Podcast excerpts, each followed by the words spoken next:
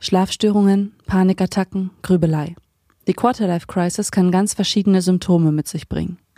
Oft tritt sie zwischen 20 und 30 auf und ist ein Zeugnis einer großen Verunsicherung in dieser Zeit.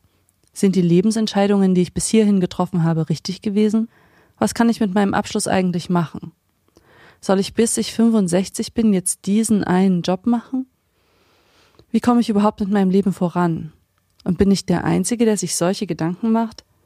Hi, hier ist May von Z. Und in dieser Folge des Podcasts How It Works unterhalte ich mich mit Dr. Steffi Burkhardt über die Krise der 20er Jahre. Sie forscht über Gen Z und Gen Y und über die Zukunft der Arbeit. Heute teilt sie mir ihre Insights mit. Hallo, Frau Burkhardt. Hallo, Frau Becker. Ich grüße Sie. Was genau verstehen wir denn unter einer Quarterlife Crisis? Also ich glaube, erst einmal ist es wichtig zu sagen, eine Quarter-Life-Crisis ist ja immer irgendwie ein subjektives Gefühl. Die Quarter-Life-Crisis wird ja erstmalig als Phänomen beschrieben von zwei Amerikanerinnen, die ein Buch geschrieben haben über die Midlife-Crisis, die ja so meistens stattfindet zwischen 40 und 50. Die Quarter-Life-Crisis findet meistens zwischen 20 und 29 statt. Also gerade auch dann, wenn man als junger Mensch im Studium steckt und äh, auf einmal im Studium mit neuen Herausforderungen konfrontiert ist, wenn man vielleicht die erste Beziehung Krise erlebt, wenn man vielleicht eben in den ersten Job kommt und feststellt, dass das ganz anders ist, als man sich vorgestellt hat. Und wenn es so um diese Merkmale und diese Anzeichen geht, da gibt es wirklich ganz unterschiedliche Themen. Ob es ist, dass man die Konflikte in der Beziehung erlebt. Man kann ja durchaus mit 25 Jahren auch schon sechs, sieben Jahre in der ersten Beziehung sein. Ob es vielleicht aber auch die Zukunftsangst ist. Also gerade jetzt in der Zeit, glaube ich, ist auch viel Angst da. Wir wissen nicht, was die Zukunft mit sich bringt. Ob es ist diese Unzufriedenheit im ersten Job, ob es ist, dass mehrere dieser Elemente zusammenkommen, ob es finanzieller Stress ist, weil man ja oftmals als Student oder im ersten Berufsleben eben auch nebenher noch einen Nebenjob hat. Und ich glaube, für viele junge Leute ist es derzeit so ganz typisch, dass sie sich immer die Frage stellen, was ist eigentlich der Sinn meines Lebens? Was ist der Sinn meines Daseins? Aber auch, bin ich überhaupt zufrieden? Bin ich glücklich? Habe ich das Gefühl, dass mein Leben genau so verläuft, wie ich das möchte? Wobei ich manchmal das Gefühl habe, junge Menschen können sich da natürlich auch den Druck rausnehmen, weil man zwischen 20 und 25 oder 30 auch einfach noch nicht wissen kann, wie wie das Leben verläuft und man auch nicht wirklich jetzt die Entscheidung fürs Leben trifft, so wie es vielleicht noch in unserer Elterngeneration der Fall war, sondern wir treffen eben permanent kleinere Entscheidungen und am Ende formt sich dadurch auch ein individueller Lebensweg. Was können denn Auslöser für so eine Quarter-Life-Crisis sein? Was ich derzeit auch ganz stark bemerke oder was wir überhaupt beobachten können, ist, dass der Druck in den letzten Jahren für junge Menschen auch enorm angestiegen ist. Das sehen wir in einem ganz starken Ausmaß, weil wir natürlich in einer Gesellschaft leben, in der zum Beispiel auch die Städte unglaublich teuer geworden sind. Räume sind hochökonomisiert, Mieten sind überdimensional teuer. Das heißt, das Finanzpaket, das ein junger Mensch zu stemmen hat, ist enorm groß geworden. Wir wissen heute auch, dass Millennials im Schnitt 30 Prozent weniger verdienen als ihre Elterngeneration zur gleichen Zeit. Das heißt, es ist eigentlich heute fast unmöglich für junge Menschen, sich in einer Großstadt überhaupt noch eine eigene Wohnung leisten zu können. Deshalb leben ja auch viele derzeit in WGs. Da wünsche ich mir manchmal auch ein bisschen Umdenken in der Politik. Es braucht mehr Unterstützung für die jungen Menschen. Und ich kann natürlich verstehen, dass das enorm viel Druck bedeutet für die jungen Menschen, auch gerade was die finanzielle Situation betrifft. Was wir natürlich auch derzeit erleben, ist, dass wir eine Generation sind, die absolut gleichberechtigt im Verhältnis Zu den Eltern aufwächst. Wir wissen, dass die Eltern natürlich immer für uns gesorgt haben. Und dann haben wir natürlich den Punkt, dass wenn diese jungen Menschen, die so gut behütet aufgewachsen sind, dann irgendwie ins Berufsleben kommen, feststellen, dass sie dort irgendwie nicht mehr quasi auf ihre Eltern zählen könnten. Und das ist natürlich auch etwas, was durchaus junge Menschen in so eine Quarter-Life-Crisis reinbringt, weil sie merken, dass die Welt auf einmal ganz anders tickt als die behütete Welt, die sie vorher auch von ihren Eltern gekannt haben. Wir haben uns ja via Telonym in unserer Community umgehört und gefragt, welche Erfahrungen unsere Leser und Leserinnen so gemacht haben. Hören wir mal rein. Ich hinterfrage oft mein Leben und weiß nicht, was mir wichtig ist und was ich wirklich will. Will ich Karriere, Liebe, Familie, will ich Kinder? Die Prioritäten verschieben sich gefühlt alle zwei Wochen und dann schmeiße ich meine Pläne wieder um. Ich bekomme so viele Einflüsse von außen, dass ich eigentlich gar nicht mehr weiß, wer ich wirklich bin. Ja, das ist eine ganz interessante Aussage, auch was, was ich durchaus häufiger erlebe. Also auch das ist manchmal wichtig zu wissen, man ist damit nicht alleine, sondern es geht vielen so. Und ich glaube, das Wichtige ist für junge Menschen auch zu lernen, auf die eigene innere Stimme zu hören und sich nicht eben zu stark von den äußeren Stimmen beeinflussen zu lassen. Und das ist was, was ich ganz oft merke, dass es viele Menschen gibt, um junge Menschen herum, die Ratschläge geben, die gut gemeint sind, die aber vielleicht für den Menschen an sich gar nicht so wirklich gut sind. Und man muss lernen, auf die eigene innere Stimme zu hören. Und natürlich ist es auch wichtig, aus so einer Lageorientierung rauszukommen. Also, dass man nicht dann einfach in einer Lage verharrt, weil man gar nicht weiß, was will ich jetzt, wo setze ich meine Prioritäten hin, sondern dass man immer versucht, handlungsorientiert zu sein. Wirklich versucht, verschiedene Dinge auszuprobieren, dass man auch sagt, okay, wenn ich mich jetzt entscheiden soll, dann vielleicht auch mal eine Liste zu machen und mal Pro und Contra aufzuschlüsseln. Was ist jetzt der Vorteil davon, eine Karriere zu machen? Und ich glaube, es ist auch manchmal wichtig, dass wir uns von diesem Gedankenkreisen im Kopf lösen und dass wir einfach ein Vertrauen in die Zukunft haben, ein Vertrauen in den Lebensweg und dass das sich sowieso formt. Also ich habe heute Prioritäten, die ich setze und tatsächlich merke ich dann vielleicht irgendwie in einem halben Jahr, in einem Dreivierteljahr oder einem Jahr, dass die Prioritäten sich aufgrund von Ereignissen irgendwie wieder neu verändern. Aber das ist auch ganz normal. Man muss, glaube ich, ein Vertrauen darin haben, dass man einen Lebensweg geht und dass die Dinge sich fügen. Man muss einfach nur proaktiv sein, anfangen und dann braucht es vielleicht auch wieder ein bisschen Ausdauer und auch konstant einfach mal ein halbes Jahr der Sache dranbleiben. Da fehlt manchmal den jungen Leuten auch ein bisschen die Geduld. Mehr Geduld bedeutet eben wirklich mal konsequent an einer Sache dran zu bleiben und dann irgendwie nach einem halben Jahr zu gucken, okay, wo stehe ich jetzt? Stimmt das mit dem überein, was ich mir vorgestellt habe oder möchte ich jetzt doch meine Prioritäten irgendwie neu setzen? Und ich habe eigentlich für mich in meinem Leben immer so ein Lebensmotto, das lautet Love it, change it or leave it. Und mich begleitet diese Haltung und dieses Motto ja, seit ich 20 bin. Und das ist eigentlich, finde ich, auch immer so ein ganz schönes Motto, was man durchaus auch mitnehmen kann als junger Mensch, um zu gucken, mag ich gerade die Situation? Wenn nicht, kann ich sie verändern. Wenn nicht, dann muss ich mir überlegen, ob ich mich aus einem System vielleicht auch rausbewege und mich was Neues traue. Also ich glaube, das ist ein ganz wichtiger Punkt, wirklich auch diesen Mut mitzubringen, sich auszuprobieren, weil das ist sicherlich eine Möglichkeit, die wir heute haben, die Generation vor uns in dem positiven Sinne gar nicht hatten. Was kann man denn machen, um aus so einer Krise wieder herauszukommen? Ja, also das Erste ist mal, das wirklich zu differenzieren. Ist es eine psychologische Krise? Braucht man psychologische Hilfe von außen? Oder ist es das Gefühl, dass man sich selbst aus einer Situation heraus befreien kann? Das ist ganz wichtig. Das Zweite, vielleicht wirklich nach so einem Motto zu leben mit Love it, change it or leave it, immer zu hinterfragen und zu reflektieren. Wie geht's mir in der Situation, ohne aber dabei zu ungeduldig zu sein? Also Geduld muss man auch immer mitbringen. Ich glaube, neben sowas auch wirklich mal zu gucken, was ist eigentlich gerade die Krise, in der ich stecke und wie kann ich mir auch entsprechend ein Netzwerk aufbauen, um aus dieser Krise herauszukommen. Gibt es vielleicht Mentoren, jemanden, den ich toll finde, der total inspirierend für mich als Person ist? Kann ich die Person anschreiben und fragen, ob sie mir als Mentor oder Mentorin zur Seite steht und mir Tipps gibt? Es gibt ja auch Bücher, wo man verschiedenste Lebensratschläge mitbekommt. Man kann sich ja auch mit diesen Themen beschäftigen. Im Prinzip hat es bei mir tatsächlich tatsächlich früher auch genauso angefangen. Das Wichtige ist aber auch wirklich, sich ein entsprechendes Netzwerk aufzubauen mit Menschen, die einen ermutigen, die einem auch wirklich gute Ratschläge geben können. Und man muss immer so ein bisschen auch differenzieren, wo gibt es die Menschen, die vielleicht sogenannte Energievampire sind, die einen energetisch eher runterziehen und wo gibt es die, die einen wirklich eher energetisch wieder aufladen. Auch das ist wichtig. Da muss man so ein bisschen feinfühlig mal darauf achten.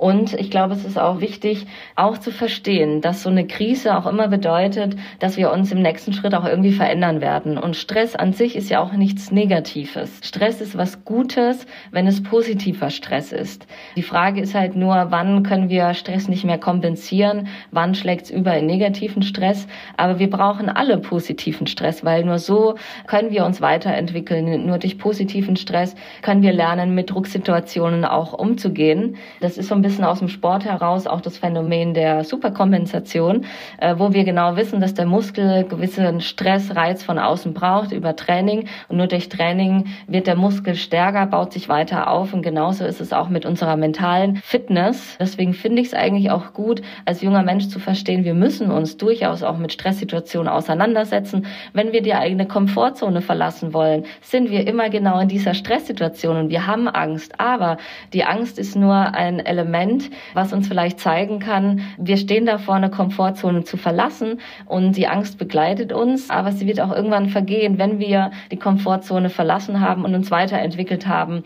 Und irgendwann lernen wir auch mit jeder Krise, mit jeder Situation im Leben zurechtzukommen. Je häufiger wir in so einer Situation sind und äh, je besser wir da rauskommen, desto selbstsicherer werden wir auch. Und ich finde es auch wichtig als junger Mensch, auch zu lernen, in seine eigenen Stärken zu vertrauen, auf seine eigenen Potenziale zu setzen. Und klar kann man jetzt mit 20 oder 25 noch nicht wirklich wissen, wo jetzt vielleicht die eigenen Stärken sind, aber das entwickelt sich auch mit der Zeit. Das Leben ist so vielfältig und man braucht als junger Mensch den Mut und weniger Druck. Das würde ich mir manchmal für die Millennials auch wünschen. Glauben Sie, dass die derzeit durch Corona ausgelöste Krise die Tendenz zur Quarter-Life-Crisis noch verstärken wird? Absolut. Also da bin ich fest davon überzeugt. Wir sehen ja, es beeinflusst uns alle. Wir leben ja auch heute in einer Realität, die wir beschreiben können mit einem Framework, mit einem Akronym, was VUCA heißt. Und VUCA setzt sich aus vier Buchstaben zusammen, V, U, K und A. Und steht für Volatilitäten, für Unsicherheiten, für Komplexitäten und für Ambivalenzen, also Mehrdeutigkeiten.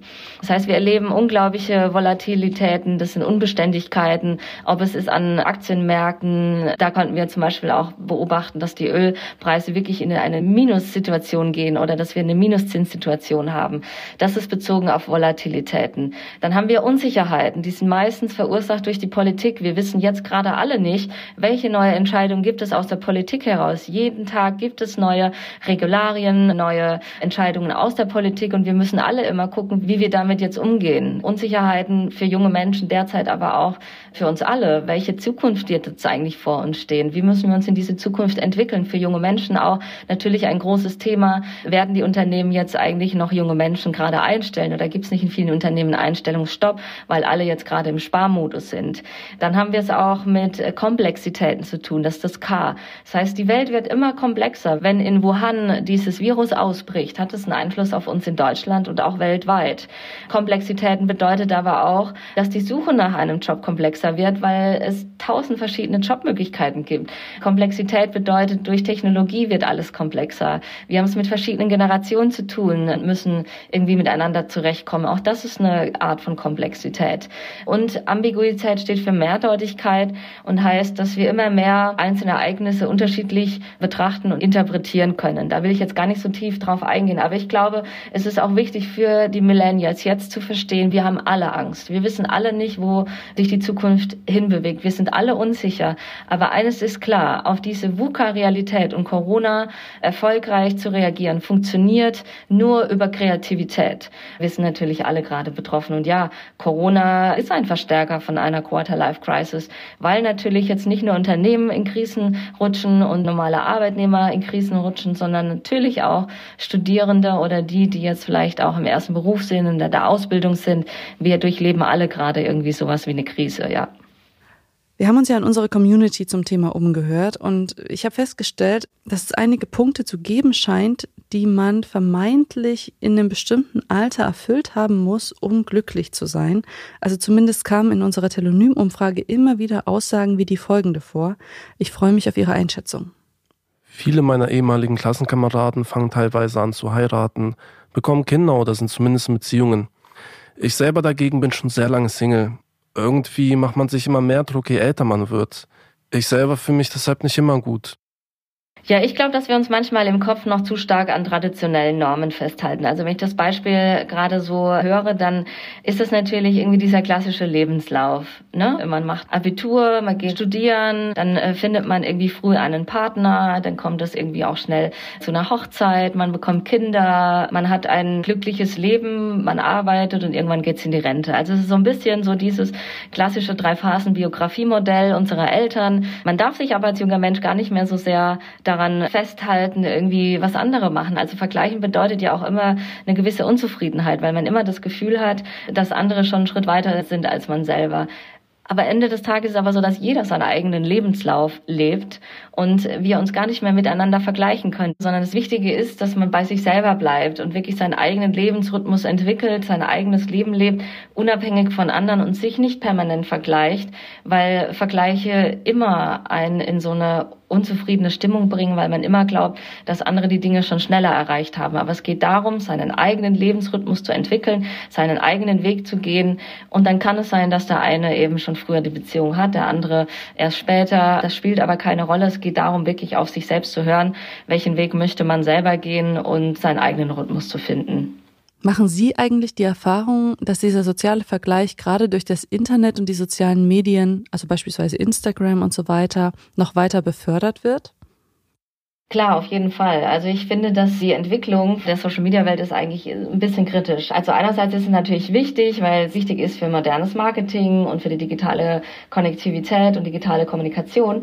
Aber ich glaube, was wir auch sehen können, ist, dass die Menschen sich unglaublich viel vergleichen. Vor allem die Millennials, die damit ja auch extrem stark in den letzten Jahren aufgewachsen sind. Und Vergleiche sind nie gut. Ich habe es gerade auch schon angesprochen. Und man wird ja auch momentan irgendwie über Social Media permanent reduziert auf einen Lifestyle, der eigentlich gar nicht stimmt. Und wenn man natürlich natürlich sich damit vergleicht, dann ist man natürlich permanent unzufrieden, hat das Gefühl, Dinge zu verpassen. Also Fear of Missing Out ist ja auch was, was wir bei den jungen Leuten ganz stark beobachten können. Und ich glaube, es ist manchmal wichtig, auch eine Digital Detox zu machen, einfach mal abzuschalten oder zu verstehen, dass es natürlich auch irgendwas wie ein Berufsbild bei Instagram also diese ganzen Instagrammer haben ja auch den Beruf, sich von der besten Seite zu zeigen, irgendwelche Produkte zu vermarkten, in Fünf-Sterne-Hotels unterwegs zu sein, um die zu präsentieren. Das hat aber nichts mit dem realen Leben zu tun. Wer kann sich eigentlich mit 25 schon leisten, irgendwie einmal im Jahr oder zweimal oder dreimal im Fünf-Sterne-Hotel abzusteigen? Das können aus der Generation unserer Eltern oftmals ein Leben lang die Eltern nicht. Es ist wichtig zu reflektieren und zu verstehen, das ist eine gefakte Realität, die aber nicht mit dem eigentlichen Leben übereinstimmt stimmt. Wir Menschen, wir haben alle Tiefen, wir haben Höhen, wir haben Zeiten, wo wir weniger Geld mal zur Verfügung haben, dann haben wir mehr Geld, dann können wir mal in Urlaub fahren, mal nicht. Also das eine ist Digital Detox wirklich mal zu machen, mal abzuschalten. Auf der anderen Seite glaube ich aber viel wichtiger ist zu verstehen, dass man diese Welt eigentlich nicht so ernst nehmen kann, dass man sich permanent damit vergleicht. Meinen Sie, wir wären weniger anfällig für die Quarterlife-Crisis, wenn wir einfach mal unsere Handys ausschalten würden? Man kann es sicherlich mal ausprobieren. Ich glaube, das ist einfach auch wichtig, mal wirklich das Handy auszuschalten. Man spricht ja nicht umsonst auch von Achtsamkeitsübungen, wo man auch wirklich mal versucht, im Hier und Jetzt zu sein. Aber es kann natürlich auch dazu führen, dass die Menschen anfangen müssen, sich mit sich selber zu beschäftigen, über sich selber nachzudenken, was für den einen oder anderen vielleicht auch eine Herausforderung ist, weil er es noch nie getan hat. Ich glaube, da ist es wichtig, auch sein inneres Gefühl zu hören und zu gucken, was hilft einem. Das ist aber auch wirklich subjektiv von den Personen abhängig auch in unserem Alter, also mit etwas über 30 Jahren, kann man ja noch diese krisenhaften Gedanken haben. Also Sie kennen das ja vielleicht auch, dieses Gefühl, je weiter man die Karriereleiter nach oben steigt, dass sich desto mehr Türen schließen oder sich immer mehr Optionen verwehren und man hat das Gefühl, man hat sich irgendwie verfahren im eigenen Lebenslauf oder man findet auch die eigene Arbeit nicht so richtig sinnstiftend, weiß aber nicht, wie man da rauskommen soll. Genauso geht es auch einem unserer Leser. Hören wir mal rein. Also ich habe mein Maschinenbaustudium jetzt abgeschlossen und will so richtig im Berufsleben durchstarten. Aber es kommen mir doch immer wieder Zweifel, ob das jetzt der richtige Weg war und der Bürojob, den ich jetzt mache, so erfüllend für mich ist.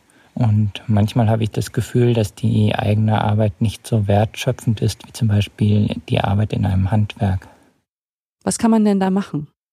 Ja, das ist auch ein sehr spannendes Beispiel und das passt so ein bisschen zu meinem Lebensweg bisher. Ich habe ja auch Sportwissenschaften studiert, dann war ich zwei Jahre im Konzern, habe festgestellt, das ist nicht so ganz meine Welt. Dann war ich drei Jahre im Startup, habe dort was ganz anderes gemacht. Ich habe eine Führungskräfteakademie mit aufgebaut und dann bin ich an die Selbstständigkeit gegangen, jetzt seit sechs Jahren und bin als Impulsgeberin der Wirtschaft unterwegs. Und ich glaube, das ist ein falscher Blick zu behaupten, dass äh, wir immer weniger Möglichkeiten haben. Im Gegenteil, wir leben in einer Zeit der Multi Multioptionalität, was auch auf uns äh, mit 30 und Mitte 30 zutrifft. Und die Lebensrealitäten können so individuell sein wie noch nie zuvor. Die Frage ist nur einfach, was möchte man denn wirklich? Also wenn ich jetzt als Maschinenbauer feststelle, dass die Arbeit im Job anders ist als im Studium, dann ist halt die Frage, was macht mir denn Spaß? Wie kann ich meinen Job verändern? Oder möchte ich vielleicht auf Teilzeit reduzieren und nebenher noch im Handwerk handwerklich arbeiten? Was total okay ist, weil Handwerk ist ja nichts Schlechtes, ist was Gutes. Also auch da einfach nach neuen Lösungswegen zu suchen, zu sagen, vielleicht reduziere ich auf 80 Prozent meinen Job im Maschinenbaubereich und wechsle dann noch 20 Prozent Prozent auf Handwerk oder ich mache nebenher eigene Projekte. Und wir können sowieso sehen, dass die Millennials, die wollen auch gar keine fünf Tage mehr in der Woche arbeiten. Die wollen meistens nur noch vier Tage oder drei Tage die Woche arbeiten und nebenher irgendwie ihre ganz vielen anderen Projekten verwirklichen. Das wird auch möglich sein. Wir wissen sowieso, dass wir die ersten Generationen sind, die im Berufsleben vermutlich achtmal den Job wechseln werden. Wir können davon ausgehen, dass wir mindestens einen Branchenwechsel erleben. Und wir wissen auch, dass wir uns mindestens alle fünf bis zehn Jahre neu erfinden müssen, weil die technologischen Entwicklungen ganz automatisch dazu führen, dass sich Jobprofile verändern, dass unglaublich viele neue Jobs entstehen werden, die wir heute noch gar nicht kennen. Also es wird vermutet, mehr als 65 Prozent der Jobs, die ausgeführt werden von unter 25-Jährigen, existieren heute noch nicht. Vor zehn Jahren gab es noch keine Instagrammer-Stars, es gab noch keine YouTube-Stars, es gab noch keine Social-Media-Beauftragte. Das sind ja alles Jobprofile, die entstanden sind. Das Wichtige ist, kreativ zu sein, nach neuen Lösungswegen zu suchen und sich dafür einzusetzen, dass man die diesen Weg auch gehen kann. Und wichtig ist dabei immer, sich einen Mentor zur Seite holen, entweder aus der eigenen Organisation oder von außerhalb. Und man darf auch nie als junger Mensch glauben, dass der erfüllendste Weg bedeuten muss, in einem Job angestellt zu sein, eine Karriereleiter aufzusteigen, sondern wir können auch Erfüllung erleben, wenn wir sagen, ich mache einen Job und nebenher habe ich Familie und soziales Umfeld. Wenn ich sage, ich gehe in die Selbstständigkeit, ich probiere mich vielleicht auch mal als Freelancer aus oder ich gehe mal in ein Start-up. Es ist alles möglich. Man muss sich nur trauen, diese kleinen Schritte immer alle zu gehen. Man muss es ja nicht überstürzen. Und dann wird man auch sehen, dass man mit 30, mit 35 genauso die verschiedensten Möglichkeiten hat. Und wir können jetzt sogar sehen, dass es sogar schon übergeht auf die Generation der 50-Jährigen, die auch mit 50 sagen, ich bin in einer Lebenskrise, in einer Sinnkrise. Ich habe das Gefühl, ich will aus meinem Umfeld raus, aus meinem Job raus. Ich habe Bock, noch mal ein Start-up zu gründen. Ich will was ganz anderes machen. Und wir haben heute diese Möglichkeiten, egal welchen Alters, und diese Möglichkeiten sollten wir dann auch nutzen. Es ist einfach nur wichtig, mutig zu sein, flexibel, verschiedene Pläne haben, Plan A, B, C, D. Es ist nicht so, dass wir irgendwie auf dem Weg scheitern, sondern wir sehen einfach immer nur, wenn die Dinge nicht funktionieren, dass einfach der Plan nicht aufgegangen ist und dann gehen wir einfach den nächsten Plan. Auch das ist wichtig. Nie zu glauben, dass wir im Leben in Dingen scheitern, sondern immer zu sagen, Pläne haben nicht funktioniert, dann probieren wir einfach einen neuen Weg. Ich glaube, das ist auch wichtig für die innere Haltung, um sich auch zu trauen, Dinge neu auszuprobieren. Das war jetzt ein super positives Schlussstatement. Das lassen wir direkt so stehen. Danke fürs Gespräch. Sehr gerne. Danke für die Einladung. Schön, dass ihr wieder mit dabei seid. In der zweiten Staffel des Podcasts von Z und der Techniker. Dieses Mal unter dem Titel How It Works. Denn wir alle wollen wissen, wie das mit dem Uni-Abschluss, mit dem Bewerben und mit dem ersten Job überhaupt funktionieren soll. How does it even work? In der nächsten Woche geht es weiter. Dann mit Lars Hahn, der uns erklärt, wie man in Corona-Zeiten überhaupt einen Job finden kann. Also, stay tuned.